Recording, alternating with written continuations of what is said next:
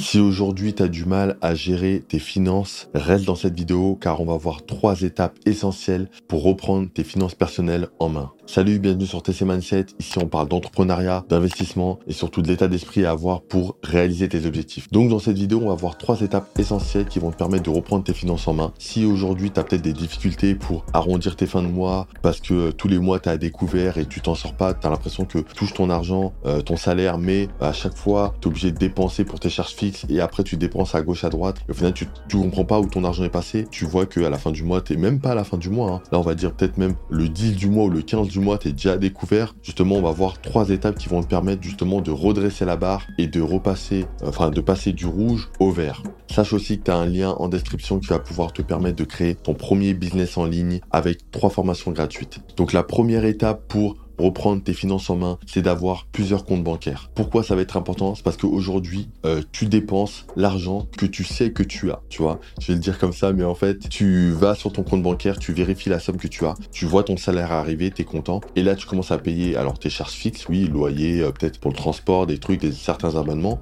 Comme tu sais qu'il te reste de l'argent, tu prends ta carte bancaire et tu dépenses. Tu dépenses peut-être en shopping, peut-être en resto, en fast-food. Et en fait, au bout d'un moment, il te reste plus rien du tout. Parce qu'en fait, cet argent, tu le vois. Donc aujourd'hui, moi, je te conseille d'avoir plusieurs comptes bancaires. Tu as, dans un premier temps, un compte principal. Ce compte, dans ce compte, en fait, tu vas recevoir ton salaire et tu auras quelques charges fixes. Donc, en fait, dès que tu as ton salaire, euh, bah, en fait, euh, l'argent va être prélevé. Donc, ton loyer, euh, certaines dépenses pour le transport, tes abonnements, peut-être pour ta box, internet, etc. Et ça, tu touches pas. Tu laisses comme ça. D'un autre côté, tu vas avoir un autre compte bancaire qui va te servir pour des dépenses. Tous les paiements que tu fais par, par carte bancaire pour tes loisirs, etc. Ça, tu vas le budgétiser. Et comment tu vas le faire? Tu vas le mettre sur un autre compte. Pourquoi tu vas faire ça? Parce qu'en fait, c'est ce compte-là, en fait, ce sera le seul compte que tu devras vraiment regarder. Tu prends un compte bancaire, tu mets euh, peut-être 100, 200, 300, 400 euros, je sais pas combien tu dépenses par mois pour toutes tes dépenses. Et ce compte-là, tu devras le vérifier et tu devras te dire, peut-être, admettons, hein, c'est 300 euros, tu devras te dire, avec ces 300 euros, je dois faire mon mois. Peu importe ce que je fais, je vais au restaurant, je vais m'acheter à manger dehors, je, je m'achète des vêtements. Peu importe ce que tu fais, à la fin du mois, tu dois vraiment dépenser cette somme-là, voire moins.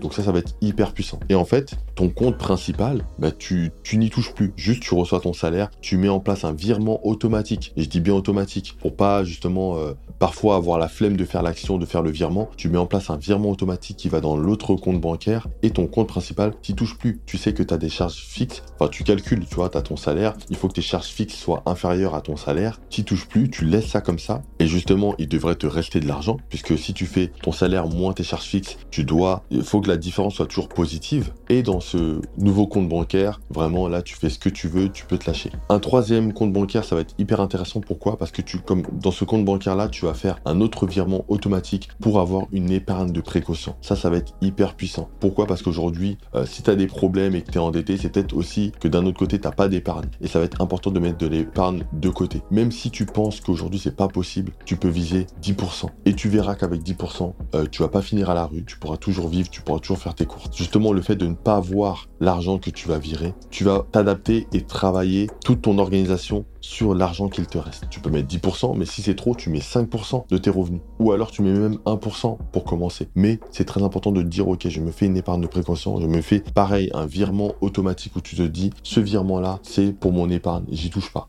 Donc ça, c'est un compte, tu vas pas y toucher. Donc ton premier compte, c'est ton compte principal, tu reçois ton argent, tu as tes charges fixes, tu touches pas, tu le vérifies même pas. Tu as un deuxième compte où tu vas pouvoir faire toutes tes dépenses. Ça, ce compte-là, tu pourras le vérifier. Vraiment, il faudra faire attention à pas trop dépenser et l'ajuster en fonction. Et le troisième compte est ton épargne de précaution. Ça, tu le regardes même pas. Comme si c'était de l'argent qui n'existait plus. Tu le laisses dans un compte dormir et euh, tu l'utiliseras que pour des urgences, euh, voilà. Mais sinon, cet argent-là, il a disparu. Une fois que tu as fait ça, sur le long terme, le truc, c'est que ça doit équilibrer tous tes comptes. Ton compte principal doit être sain au fil des mois. Pourquoi? Parce que tu ne dépenses plus, tu n'as plus de charges variables sur ce compte-là. Vraiment, tu as mis toutes tes charges variables sur le nouveau compte où tu vas pouvoir faire tes dépenses. Une fois que tu as fait ça, la deuxième étape pour gérer tes finances du mieux possible, ça va être d'augmenter tes revenus. Et ça, euh, je sais que bon, on va parler beaucoup de gestion financière, de faire des tableaux et tout. Oui, tu peux le faire. Mais au bout d'un moment, tu peux retourner le truc dans tous les sens. Si tu veux régler tes problèmes financiers, c'est d'augmenter tes revenus. Essaye de, enfin, n'essaye même pas, fais-le. Prends un deuxième job si tu peux. Ça peut être les soirs de semaine, ça peut être le week-end. Fais des prestations en freelance. Aujourd'hui, il y a plein de sites qui existent. Il y a Fiverr, Upwork, 5euros.com, Malte, freelancer.com. C'est des sites dans lesquels tu peux proposer tes services parce que forcément, et j'en suis sûr, tu es compétent dans quelque chose, tu peux proposer tes services et voilà, travailler pour des gens qui vont te payer. Et ça, ça va être hyper puissant pour justement arrondir tes fins de mois dans un premier temps.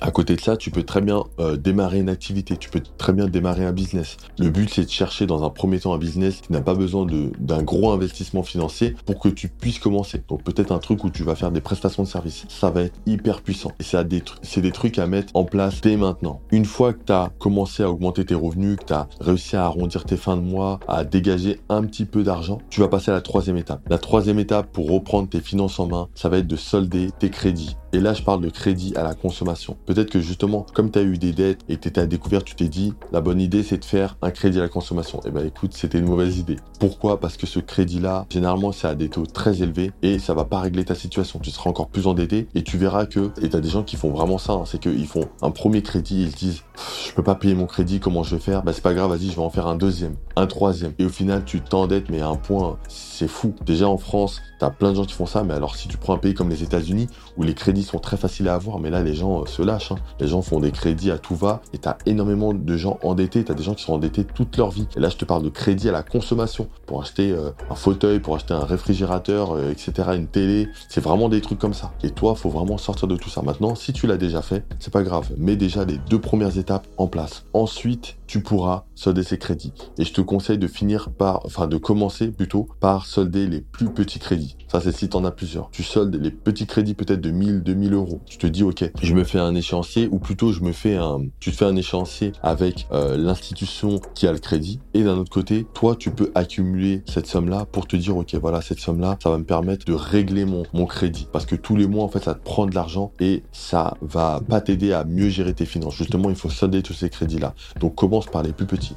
Une fois que tu as soldé les plus petits, déjà, tu auras un sentiment de satisfaction par rapport au fait d'avoir soldé des crédits. Tu te sentiras beaucoup mieux. Et après, tu continues avec les plus gros. Et une fois que tu as soldé tous tes crédits, tu verras mais le bien-être que tu auras, parce que tu auras vraiment fini avec tout ça, ce sera magnifique. Et là, tu continues à faire les deux premières étapes, donc tu as plusieurs comptes bancaires, plus tu augmentes tes revenus, et tu n'auras plus du tout de problème. Tu n'auras plus du tout de problème, et comme tu auras fait une épargne de précaution, demain, si tu as un imprévu, tu pourras justement utiliser cette épargne de précaution pour régler ton imprévu. Donc voilà, c'est tout pour cette vidéo. Si tu as aimé, clique sur j'aime, abonne-toi, clique sur le lien en description pour ma formation gratuite pour créer ton business en ligne. Et en attendant, clique sur la vidéo qui apparaît à l'écran pour plus de conseils.